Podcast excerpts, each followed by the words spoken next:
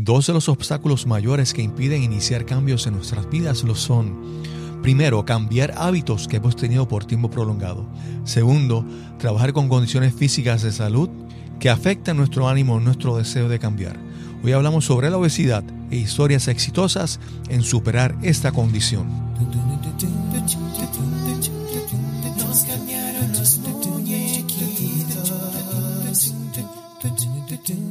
Mi nombre es Cristóbal Colón. Soy un comunicador, un bloguero, un podcaster. Y eso es, nos cambiaron los muñequitos, porque lo único constante en la vida es el cambio. Saludos, bienvenidos a Nos cambiaron los muñequitos. Hoy les presentamos el episodio número 58 y conversamos con Mari Vivas.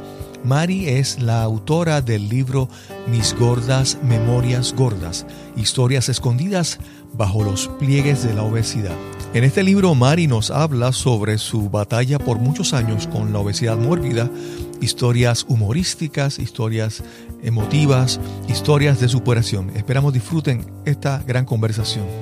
Tanto en Nos cambiaron los muñequitos como en nuestra comunidad Podcasting Accomplices, usamos y recomendamos Lipsync como alternativa para alojamiento de tu podcast y contenido de audio. Lipsync es la red de podcast más grande del mundo, sirviendo a la comunidad del podcasting desde el 2004. Si deseas crear tu podcast, contáctanos en www.podcastingaccomplices.com. Y si estás ya en proceso de publicar tu podcast, queremos que aproveches esta oportunidad. Recibe un mes gratis en hosting o alojamiento en Lipsync. Solo tienes que entrar el promo code o código de promoción Cristóbal al momento de registrarte. Recuerda, usa el código Cristóbal y recibe un mes gratis en Lipsync. Y ahora continuamos con nuestra conversación para este episodio de Nos cambiaron los muñequitos. Saludos. Hoy traemos un episodio especial. Si fueran, si fueran series de televisión en Estados Unidos dirían que son episodios crossover, que los, los personajes de, de, una serie brincan a, otra a otra serie. Porque hoy estamos grabando un episodio en conjunto que será utilizado tanto para Nos cambiaron los muñequitos, que es mi podcast, como para el podcast de nuestra compañera, nuestra amiga aquí, Susan Gotay. Susan, saludos. ¿Y cuál es tu podcast? Bueno, mi podcast es Mi Variaventura. Sí. O sea que estamos haciendo un episodio aquí compartido porque tenemos una invitada que está, que entendemos que, que su historia es de interés tanto para la audiencia de Susan como para la audiencia de Nos cambiaron los muñequitos. Y hoy conversamos con Mari Vivas. Mari es, Mari es la autora del libro Mis gordas memorias gordas. Historias escondidas bajo los pliegues de la obesidad. Saludos Mari, ¿cómo estás? Muy bien, gracias. Encantada de estar con ustedes. De verdad que emocionadísima. Y para todos un gran saludo. Sí, sí. Tengo que hacer la, aclaración que eh, este, este episodio fue coordinado, fue, primero nos lo recomendó nuestro amigo Emanuel Cavazos, nos, nos habló de la historia de, Mari y pensamos que era una recomendación muy excelente y iniciamos, iniciamos la coordinación para hacer este episodio. Así que gracias Emanuel. Comenzamos. Mari, háblanos un poco de tu, de tu origen. ¿Eres venezolana? soy venezolana, nacida en Miami. Este, tengo, este, bueno, viví toda mi vida en Venezuela porque mi familia es, mm, mi papá y mi mamá son venezolanos. Mi abuelo era puertorriqueño. Okay. Este, y bueno, nada, eh, me vine hace muchos años para acá, para Miami. Bueno, en Miami, ahorita vivo en Texas realmente. Ok y estudié en, publicidad y mercadeo en Venezuela, me gradué en la universidad allá, eh, soy mamá, soy abuela hoy en día, este, bueno, nada, y soy escritora, este, eh, autora de dos libros en este momento y uno es Mis Gordas, Memorias Gordas, que es parte de mi vivencia como una persona obesa. Ok. Cuando hablamos de tus vivencias, estas vivencias comenzaron el, desde, niña, tenías, eh, estabas manejando la obesidad desde niña o desde... ¿Cuándo, cuándo, cuándo comenzó esto? ¿O empezaste a verlo como un problema? O, Bueno, eh, realmente este, siempre fui una, una, niña, desde que fui niña estaba, o sea, era de sobrepeso, tenía sobrepeso. No era gorda, no era obesa, pero era gordita. Okay. Eh, sí, bueno, y ahí empiezo a contar muchas anécdotas de, colegio, de gimnasia, del roce de las piernas, del bullying, que hoy en día es bullying, pero antes entonces uno como que trataba de, vivir en ese mundo de, las risas y el ser de reír de la gente, porque, porque como yo digo en mi libro, una persona gorda se cae, causa mucho más gracia que una persona de un peso normal. Claro eso eh, es más de burla, pues, y realmente hablo mucho de eso, pero no tampoco latigarme porque yo traté de sobrepasar eso eh, muchísimo, pero sí siempre, nunca fui feliz, pues, siempre tenía ese, ese estigma de, que era la gorda de todo el mundo, de no quería entrar en una fiesta, la primera que vieran era a mí, ese tipo de cosas. Y eso lo, lo narro en mi libro tengo eh, cuentos jocosos que se ríen muchísimo y cuentos de que la gente no se da cuenta de lo que vive una persona obesa. Claro, claro. Y entonces creciste eh, con ya con, con, ¿verdad? con, como con todas estas condiciones. Pero cuando empezaste a sentir que esto estaba siendo una carga, un problema para ti que te estaba afectando ya, eh, no sé, a, nivel de personal, profesional, Háblanos un poco más sobre eso. Bueno, eh, eh, eh, siempre como te digo, fui, tuve sobrepeso. cuando me caso, tengo mi primer hijo, engordo, engordé, llegué a, pesar 75 kilos, que son como 170 libras más o menos. Yo, soy, yo soy muy bajita. Pero, y me empezó a costar mucho, mucho bajar de peso. Y me fui descuidando y me fui descuidando. Cuando tuve mi segunda hija, engordé muchísimo más y ahí como que siempre quería dietas, siempre hice dietas, todas las dietas del mundo las hice, pero, pero en el, todas, todas, pero, pero no, no, no terminaba, no tenía, era mucho el sobrepeso y en vez de yo ir disminuyéndolo, iba aumentando y aumentando hasta que llegué a pesar 300 libras. Yo mido yo mido 5'2 y ya nunca estuve satisfecha, siempre estuve eh, renegando de mi peso y de mi, de, mi físico porque no me sentía bien. Pero cuando, Llegué, cuando llegué a la obesidad ya entonces la cuestión se empezó a, formar en, problemas físicos y, y, me dolían las rodillas, ya no me podía sentar con mis hijos en el piso, ya no podía disfrutar de muchas cosas de la vida que yo sé que era por el sobrepeso. Eso de lo que mencionas de las dietas, yo a veces pienso que las dietas es, como, como los diseñadores de moda, que sale la temporada de primavera, o la temporada de primavera 2018, 2019, y sale una nueva, una nueva dieta, a veces completamente diferente. Entonces, yo creo que a veces como que tratar de seguir cada, cada dieta que sale es como que complicado, y cada vez que siempre son diferentes. Sí, entonces son frustraciones adicionales cuando uno intenta seguirla y entonces eh, pues no funcionan. Y por, y por experiencia te digo que de verdad que a mí lo que me ha funcionado para mantenerme, yo tengo 15 años que me operé, para mantenerme eh, siempre tengo un balance entre 10 libras, 15 libras, bajo, subo, pero, pero estoy allí, no, gracias a Dios me puedo mantener, es porque voy de la mano con un nutricionista. Realmente sola no podí, sola no voy a, no pude, no puedo. Después entonces de su segunda hija, eh, mencionas entonces que el aumenta el peso, la, el, la, los vaivenes de las diferentes dietas que se prueban. ¿Qué, qué, ¿Cómo entonces consideras o empiezas a considerar el procedimiento que estabas mencionando hace un momento. Háblanos sobre eso. Ok, entonces, como te, eh, comenté, hice todas todas, todas. A mí me decían, mira, la dieta, la que fuese, yo la hacía, pero llegó un momento, cuando bajaba 2, 3, 10 libras, o kilos o 5 kilos, ya entonces era, decía, no, tengo que bajar tanto que yo no voy a poder aguantar dos años de dieta. Bueno, una vez en la televisión escuché sobre el, el, bypass gástrico. Ok. Y em, yo vivo, como te digo, vivo hace muchos años en Estados Unidos. Aquí no lo hacían. Aquí no era, inclusive yo hablaba con médicos, no lo hacían. Me fui a Venezuela, también lo cuento en mi libro, me fui a Venezuela, o sea, me fui a Venezuela a averiguar sobre esa, porque en Venezuela sí lo estaban haciendo. Pero tenía que quedarme mucho tiempo atrás y allá, perdón, y desistí de la idea. Regreso y es cuando empiezo a oír que aquí en Estados Unidos lo empezaron a hacer. Mi esposo se somete, mi esposo y yo nos sometemos al estudio a ver pues, si el, seguro no los, no los, para hacerte cuento corto, mi esposo se opera primero. Okay.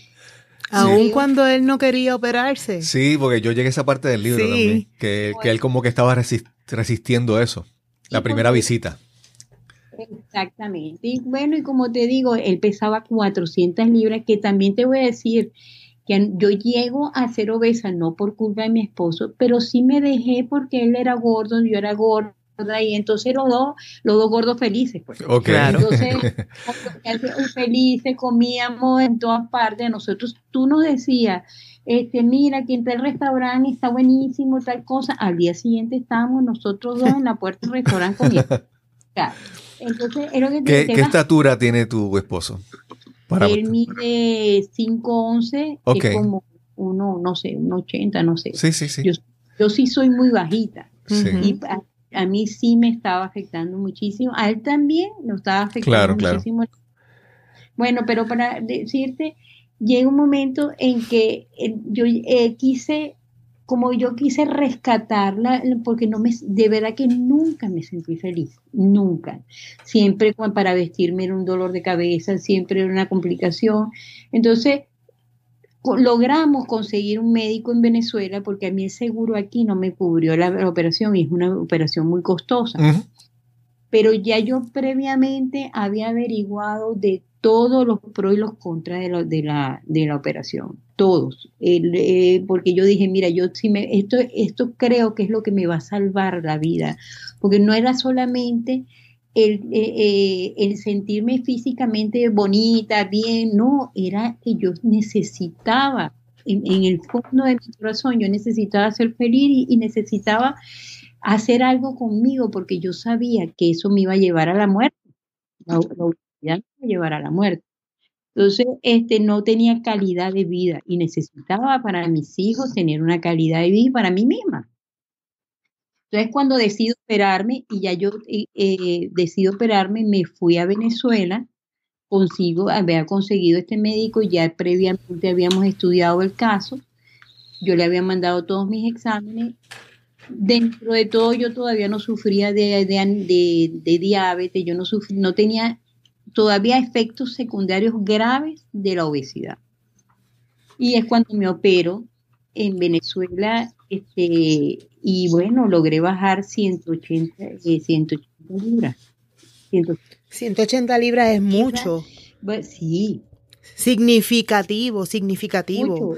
Porque yo también, yo también estoy operada y yo pesaba bueno, yo siempre digo 500, pero en realidad pesaba 499 con algunas onzas.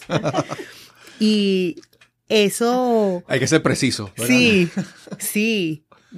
Y yo bajé 300 libras y esas 300 libras fueron un cambio. Aún todavía tengo mucha piel suelta, pero el cambio fue del cielo a la tierra. De todo, de caminar, de, de, hasta de vestirme, de la forma de doblarme para amarrarme los zapatos, todo. No, no, es que, es que te voy a decir, la calidad de vida que recupera, eso no tiene precio.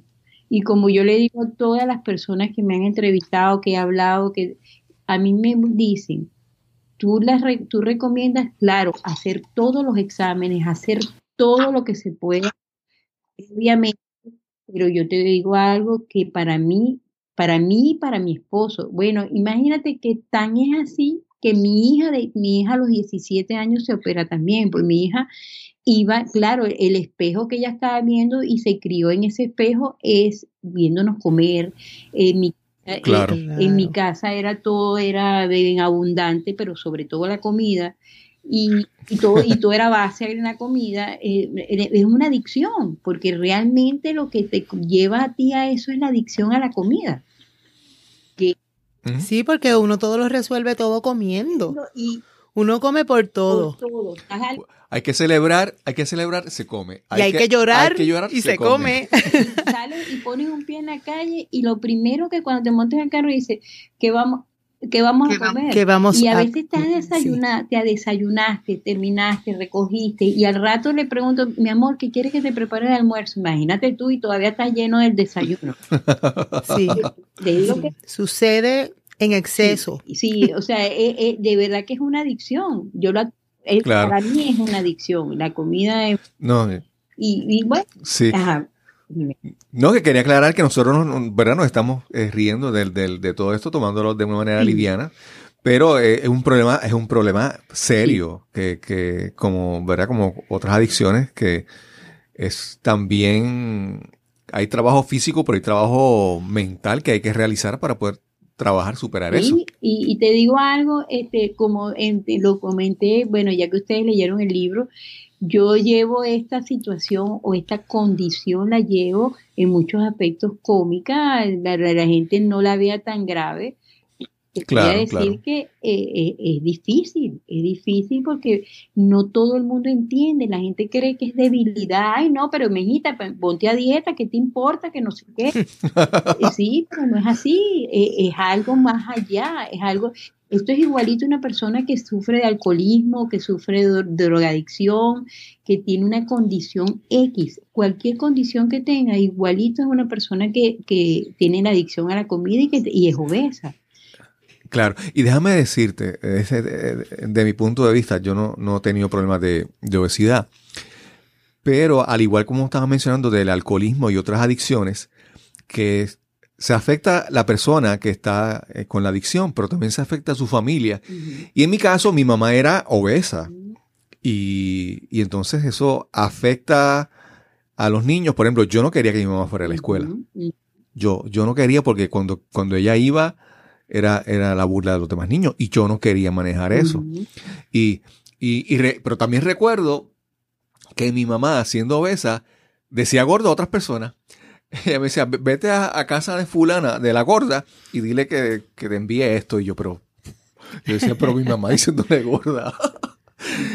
pero el asunto es que esto, ¿verdad? En la familia, como esta adicción, que uno puede pensar, que tal vez no, se refiere así con ese término de adicción, pero sí, como también la familia se va afectando, y en el caso de tu hija, que dice a los 17 años ya estaba afectándose con lo que estaba viendo. Y fíjate que yo me, em, o sea, yo me opero, bueno, mi esposo y yo nos operamos con una diferencia de tres meses entre otros, y ella, ella, ella era gordita, pero no era obesa.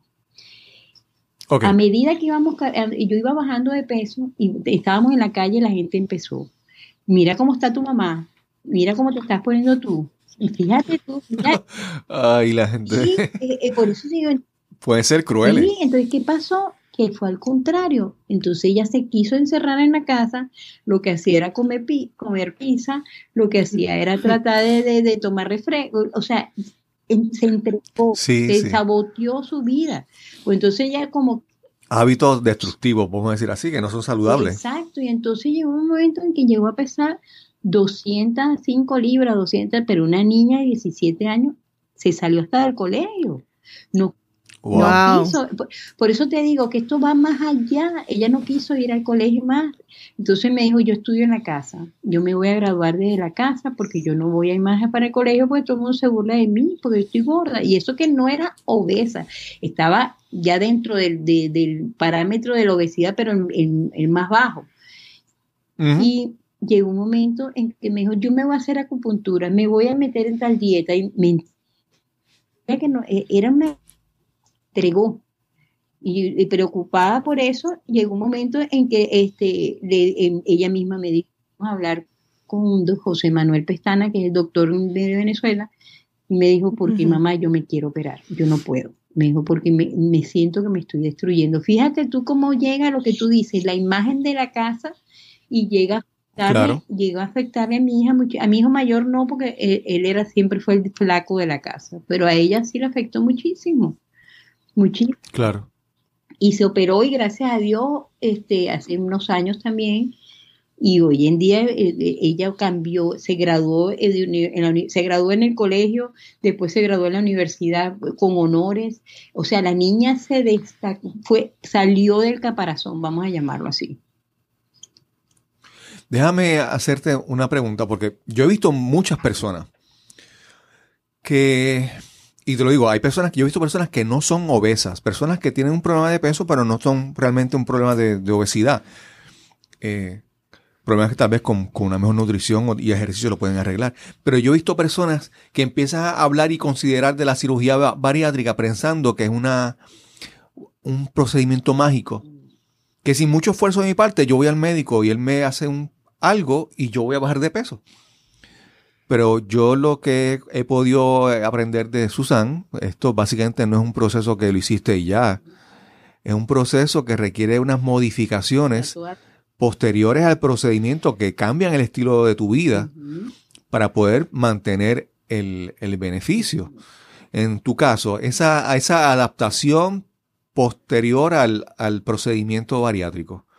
Háblanos sobre, sobre eso, ¿cómo ha sido para ti, para tu esposo? Bueno, te voy a, comentar. Este, esto es para toda la vida, esto es irreversible.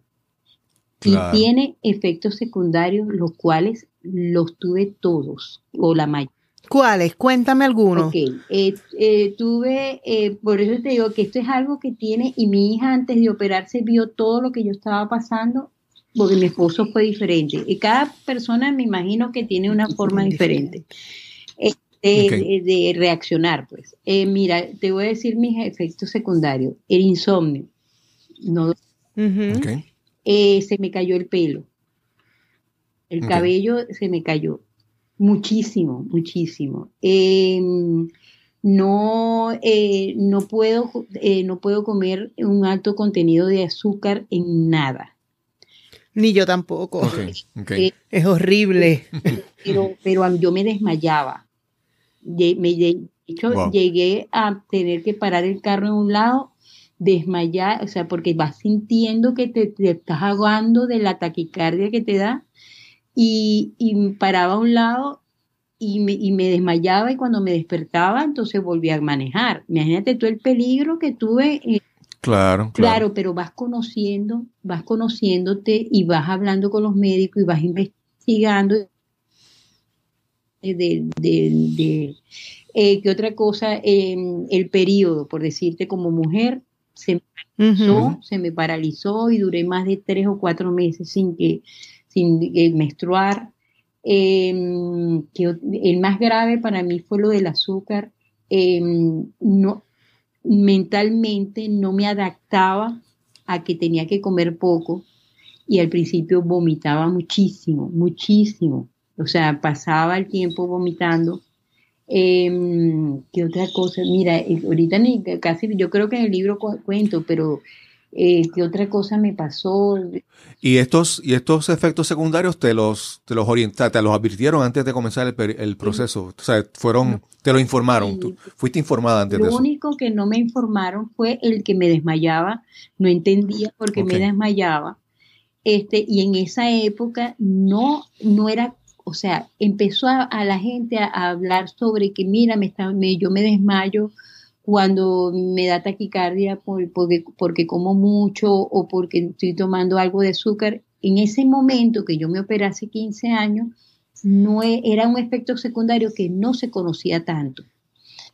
Yo fui como, como un conejillo de India en ese momento para algunas, algunos de, los efectos secundarios, para, por lo menos para mi médico. Él, él, decía, pero, pero decía, ah, mira, eh, por lo menos a mí me operaron, me hicieron una histerectomía y parece mentira, pero eh, cuando me soltaron, esto es algo que, fue por dentro, o sea, por decirte, es algo que comentaron que fue lo que me pasó.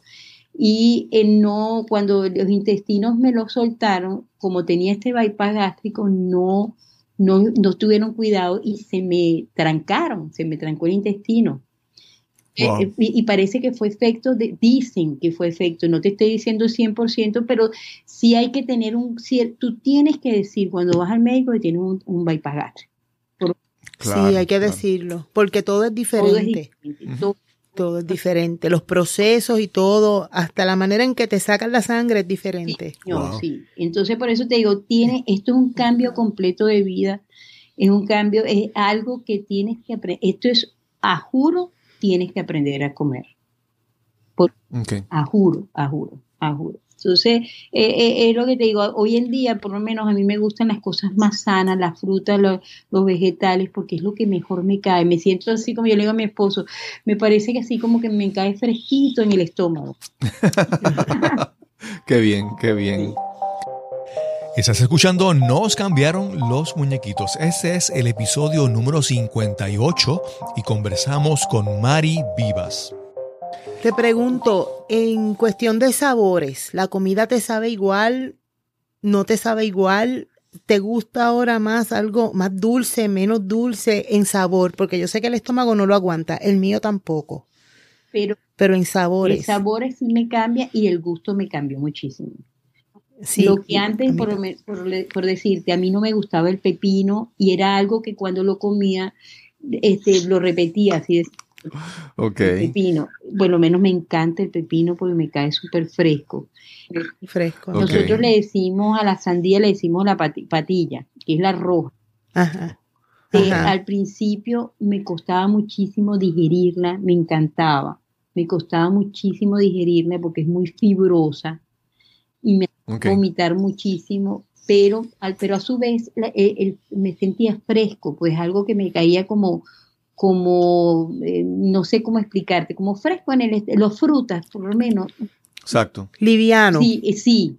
Que se, Liviano. sí, la fritura, por lo menos la comida, a mí me encantaba la comida china, no puedo comer comida china.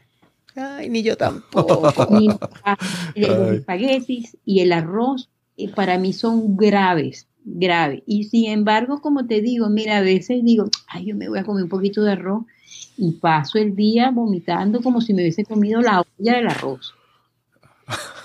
Sí, sí, tiene sus pros y sus contras, pero yo te voy a decir que por salud y por calidad de vida yo soy feliz. De verdad que yo no me arrepiento nunca, nunca, ni con todos los efectos secundarios, no me arrepiento nunca. Eh, ah, una de las cosas, no de los, de los efectos secundarios que tuve y tengo, es la anemia. Eh, me mantengo, tengo que hacer mi tratamiento, está tomando hierro, este, porque sí eh, me mantengo con la, hemoglobina muy baja. Okay. Y, y, Mari, ¿y, el, y los beneficios, hablamos, hemos hablado de los beneficios físicos, el beneficio emocional, espiritual, psicológico para ti, ¿cómo, cómo te sientes después del procedimiento? Al principio, este, como te digo, eh, son tantos cambios, tantos cambios que al principio tú dices, ¿será que eh, eh, hice bien? ¿Será? Pero cuando tú empiezas a ver, por lo menos en mi caso, este, yo empecé a ver que este, mm, me sentía físicamente más activa, me sentía que podía hacer otras cosas que antes no podía hacer. Tú sabes que me dio, yo siempre quise ser escritora. Esto es una anécdota mía. Yo siempre, siempre quise ser escritora. Y tú sabes que dije, bueno, tú sabes que ahora sí puedo presentarme. Bueno, sí voy a ser escritora y voy a ser una escritora famosa, digo yo, ¿no? Ok, sí, sí, sí. para hacer los media tours y todo eso. Sí, entonces dije, tú sabes que ahora sí me puedo presentar ante la gente, que me vea como escritora y no como gorda. Fíjate cómo te va cambiando, que al tú traspasar, que sabes que a lo mejor hubiese sido imposible eh, llegar a un peso ideal, pues yo no estoy hablando de ser delgadita, yo no quiero, yo quiero tener un peso ideal, que yo me sienta cómoda con mi peso. y, y, y, yo, este, y yo te digo algo, nunca he dejado de estos 15 años de pensar que me aterra volver a subir de peso me aterra. O sea, es una cosa que yo digo, no, ya, mira, ya me están quedando apretados los pantalones otra vez, no, al mismo tranco otra y, vuelvo a entrar en el carril porque no me, es algo que antes yo no tenía esa disciplina y esta, y esta, eh, el, haber sido obesa y, y haber podido rescatar este sueño de, de, ser una persona normal me lleva otra vez a, a volver a someter a disciplina que eso, eso antes no lo tenía. A mí yo creo que por lo menos en mi caso me hizo crecer espiritualmente porque siento que Dios me dio una otra oportunidad de, vivir mejor y de ser feliz.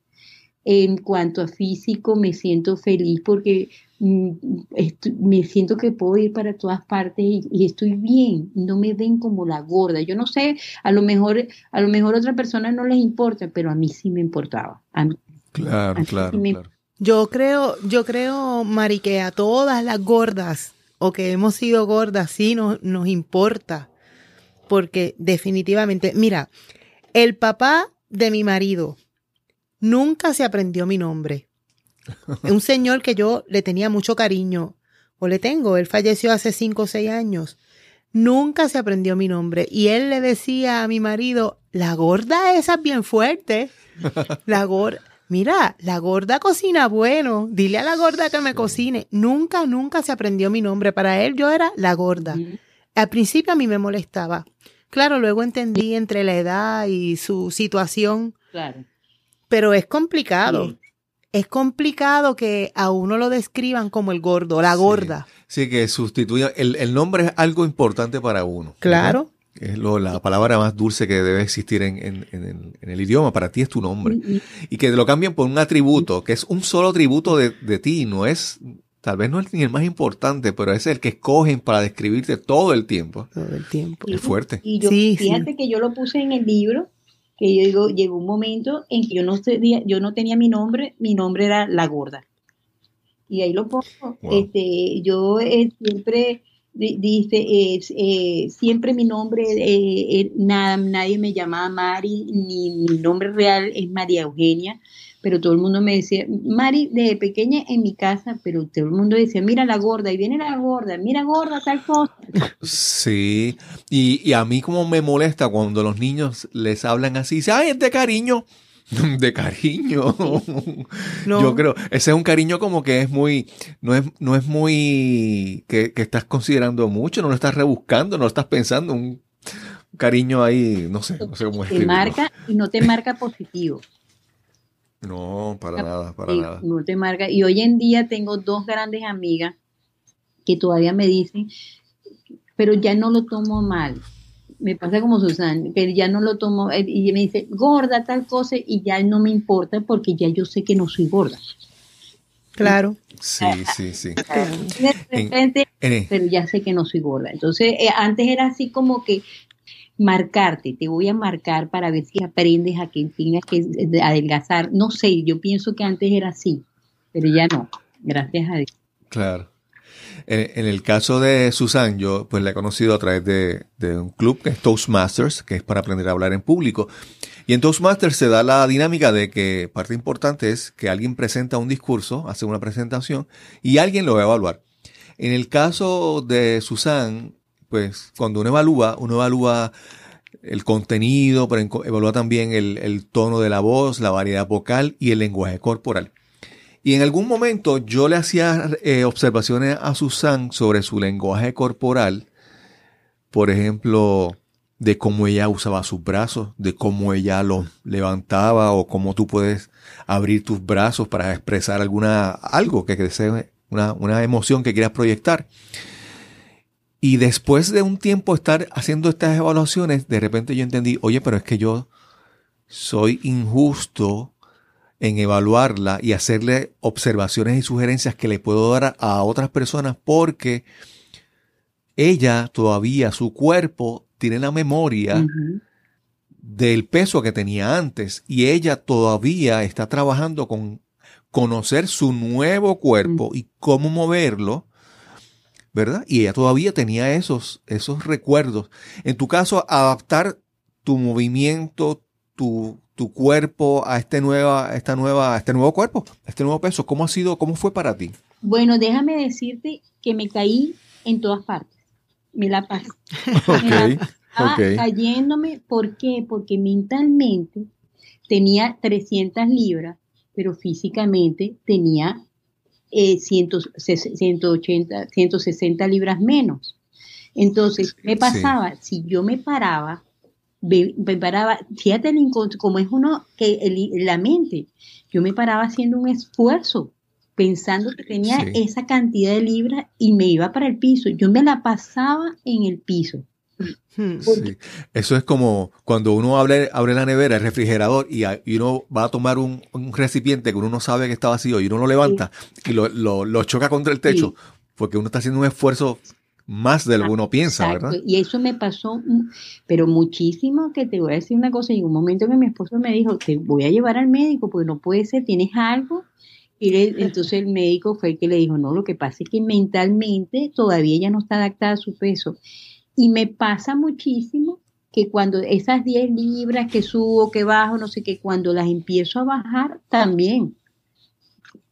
Fíjate tú que, eh, eh, eh, es increíble la mente como, eso me pasó muchísimo, era lo que más me costó adaptar, no adaptarme, pero yo decía, ¿cómo hago? Este, yo, aparte de que te voy a decir, cambiando un momentico el tema, pero de, lo mismo, yo, yo me operé los brazos en los brazos, yo me operé la barriga, porque me colgaba que me llegaba a la mitad de las muslos de las piernas, en lo que me sobraba de, piel.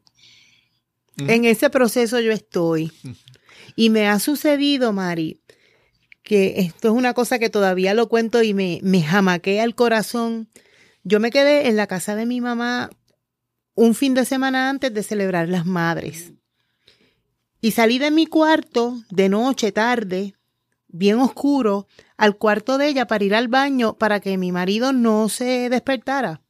Y cuando entré al baño, yo tuve que mirar, yo me asusté porque la persona que yo vi en el espejo no era yo. Y entonces pienso en el capítulo en que hablas de los vampiros, porque yo siempre comento que los gordos no nos miramos en el espejo. Yo tengo problemas cuando yo me voy a poner pintalabio. Yo me lo pongo bien chévere, sin mirarme. Tan pronto yo tengo un espejo de frente para ponerme pintalabio, me lo pongo mal. Se me salen las líneas o me pongo de menos. No sé. Se me, se me olvida. No sé cómo hacerlo. Yo estoy acostumbrada a hacerlo sin espejo, porque yo no me miro en el espejo todavía. Bueno, tengo mis momentos en los que me miro la, los, los cueritos, como yo digo. Sí, eh, pero es así, eh, eh, es increíble como te vas adaptando y crees que es normal, porque como no tienes punto de comparación, sino la comparación la tienes ahora, te das cuenta de que te vas adaptando a ese mundo, eso es como las personas que sufren de la vista, que no cuenta porque se adaptan a, ver así, o sea, ven, y dicen, borroso. pero dicen, bueno, pero veo bien. Cuando se ponen los lentes, dicen, ay, pero mira el color, mira cómo veo. Lo que me estaba perdiendo.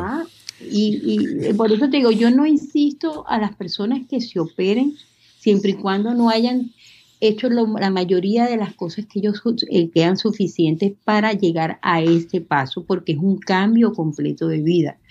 Pero en mi caso y en los casos, en el caso que he visto alrededor mío, es una solución cuando es demasiado peso que hay que perder.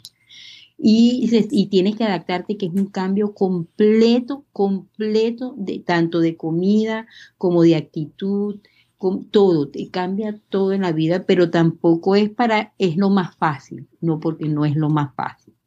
Pero la gente te dice, ah, bueno, pero es que cualquiera se opera y baja de peso. No, la gente no es tan sencillo, no es tan fácil tampoco. Sí, no es una solución mágica que te va a resolver todo. No.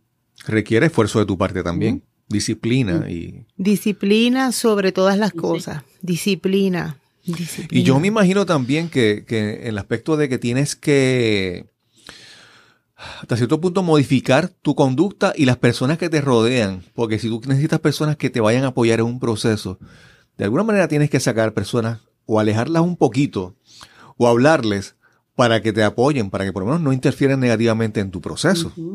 Sí, eh, por lo menos en mi país, la gente se tiene que comer todo lo que le sirven en el plato. sí, sí, sí, sí. Acá también. Y, mamá por lo menos era una que me decía, mijita, pero te vas a morir de hambre. Tienes que comer más.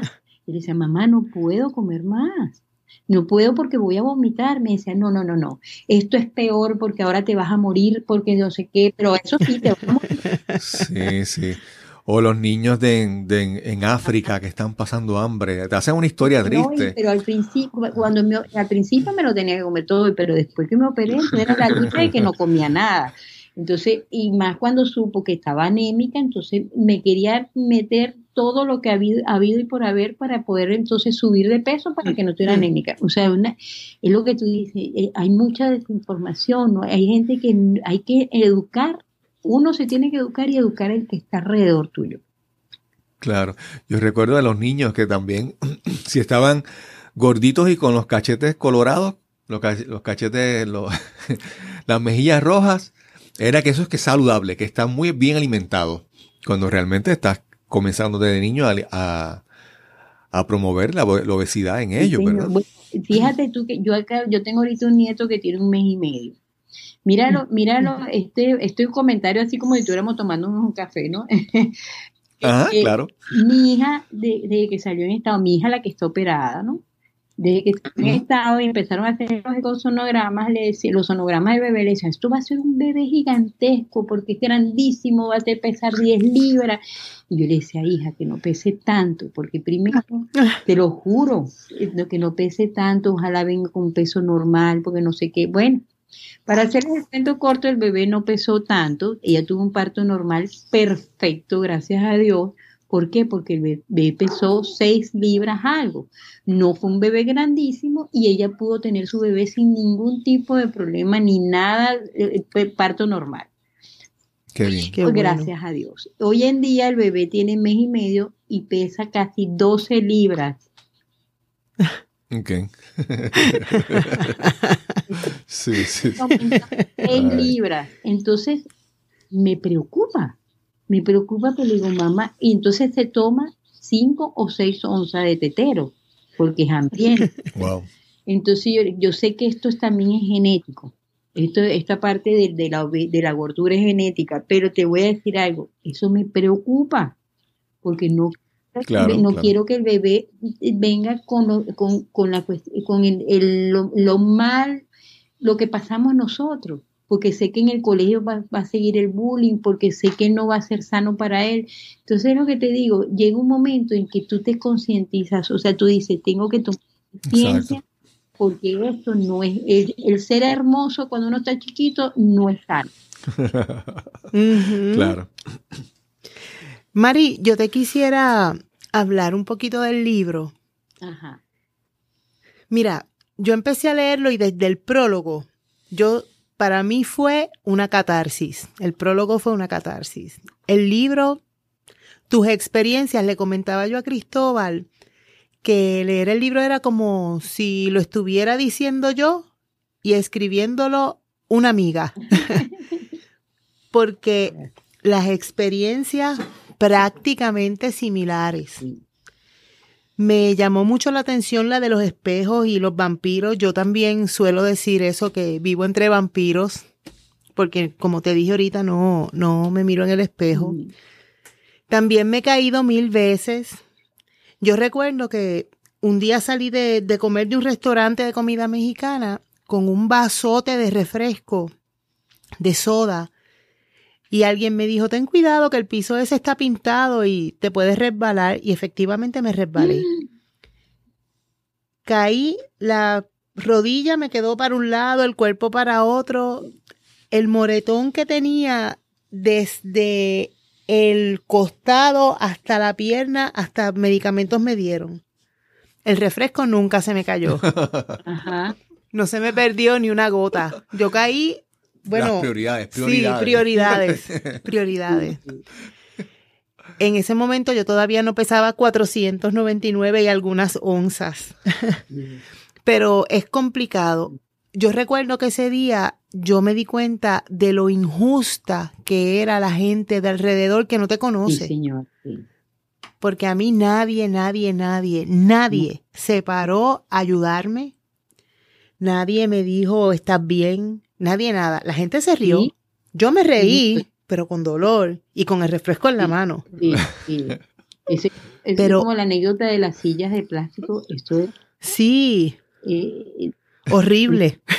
Sí, sí. Eh, llega un momento en que eh, lo que tú dices, pero tú ves la crueldad de la gente. yo tengo una anécdota allí también de, del avión. Imagínate, entre mi esposo y yo pesamos 700 libras. Sentarnos en un asiento, en un avión, era, o sea, imagínate tú, era un... De la avioneta. Ah, bueno, mira el de la avioneta, que Dios el de la avioneta me impresionó más. el de la avioneta, pero, pero es lo que te digo, por lo menos yo le, me acuerdo que al sobrecargo le pedimos, que yo lo cuento allí, le pedimos, pedimos una extensión de, del cinturón de seguridad porque ya no nos cerraba el normal. En vez de él, ahí está en, la, en la anécdota del, del libro, en vez de bien recatado, no, él vino desde la punta de la, del avión dándole, bailando el cinturón de seguridad para que todo el mundo viera que nosotros este, necesitábamos una extensión del cinturón de seguridad. Yo veía que la gente nos veía, o sea, nos veía, yo bajaba la cara, pues yo decía, no puede ser. O sea, el por qué te tienen que avergonzar. Sí, es vergonzoso. Sí, no te dan cuenta de que eso no es debilidad porque realmente la gente piensa que es porque uno es débil. Ah, bueno, porque no te da la gana de adelgazar. No, tienen que pensar que eso es como cualquier otra condición física o, de salud. O sea, eso, No es, eso no es porque yo quiero, porque nadie quiere ser gordo y nadie quiere tener una... Nadie quiere padecer de ninguna condición. Lo que pasa es que la tienes y tienes que mantener y tienes que vivir siempre y cuando, o sea, puedas cambiarla, la cambias, pero cuando no la puedes cambiar, tienes que vivir toda la vida con eso. Y, eso es lo grave, que el mundo tiene que aprender de que cuando una persona tiene una condición no es por debilidad, es porque la tiene y hay que respetarla. Claro. a los primeros pasos de cuando una persona comienza a ser obesa, los primeros pasos, tal vez sí Puede, pero mientras más tiempo pasa, mientras más camina en esa dirección, más difícil es alejar, es, es poder cambiar su, su camino, ¿verdad? Como cualquier adicción, ya estás tan adentro que es imposible virar atrás.